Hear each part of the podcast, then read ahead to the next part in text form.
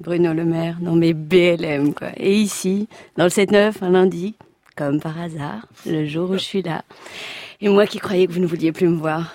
Non mais ça fait combien de temps Bruno qu'on s'est pas vu? Je sais pas, un an, un peu plus. Mais vous voilà revenu, près de moi, tout près de moi.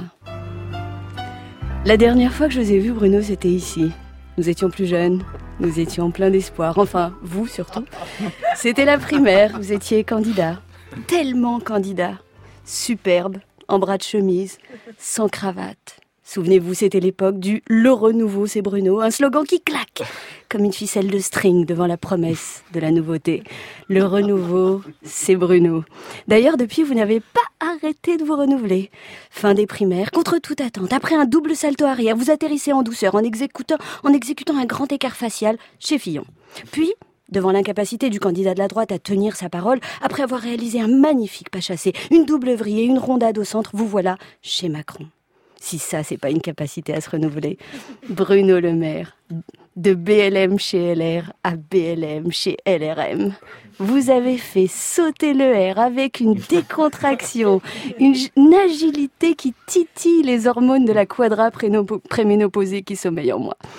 J'en bafouille. Ah, si on m'avait dit il y a un an que vous seriez le ministre de l'économie et des finances d'Emmanuel Macron. Si on m'avait dit ça, Bruno, personne ne l'aurait cru. Surtout pas vous.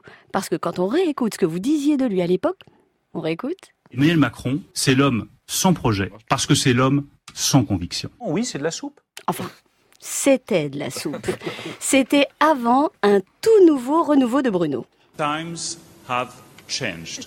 Emmanuel Macron is Jupiter. I'm Hermès. Ouais, ok.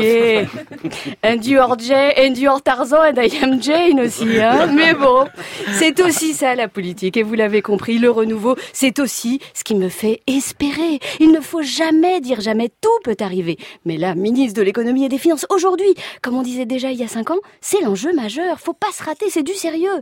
Faut attraper le déficit par la crinière, le mettre à genoux, redresser la barre et relâcher la pression fiscale.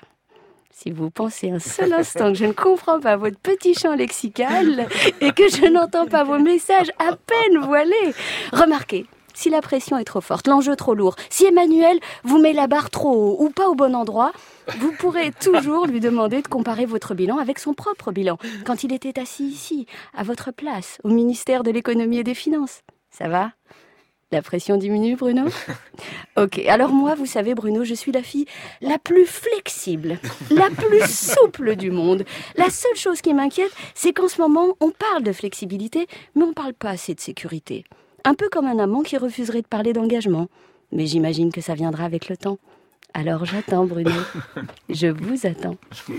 Réaction, Bruno Le Maire Aucune réaction possible. Vous pouvez, euh, vous pouvez garder le silence. Hein vous préférez peut-être. Parfois le silence est dehors. Exactement. Merci en tout cas beaucoup, Monsieur le ministre de l'économie et des finances, d'avoir euh, été avec nous au micro de France Inter aujourd'hui.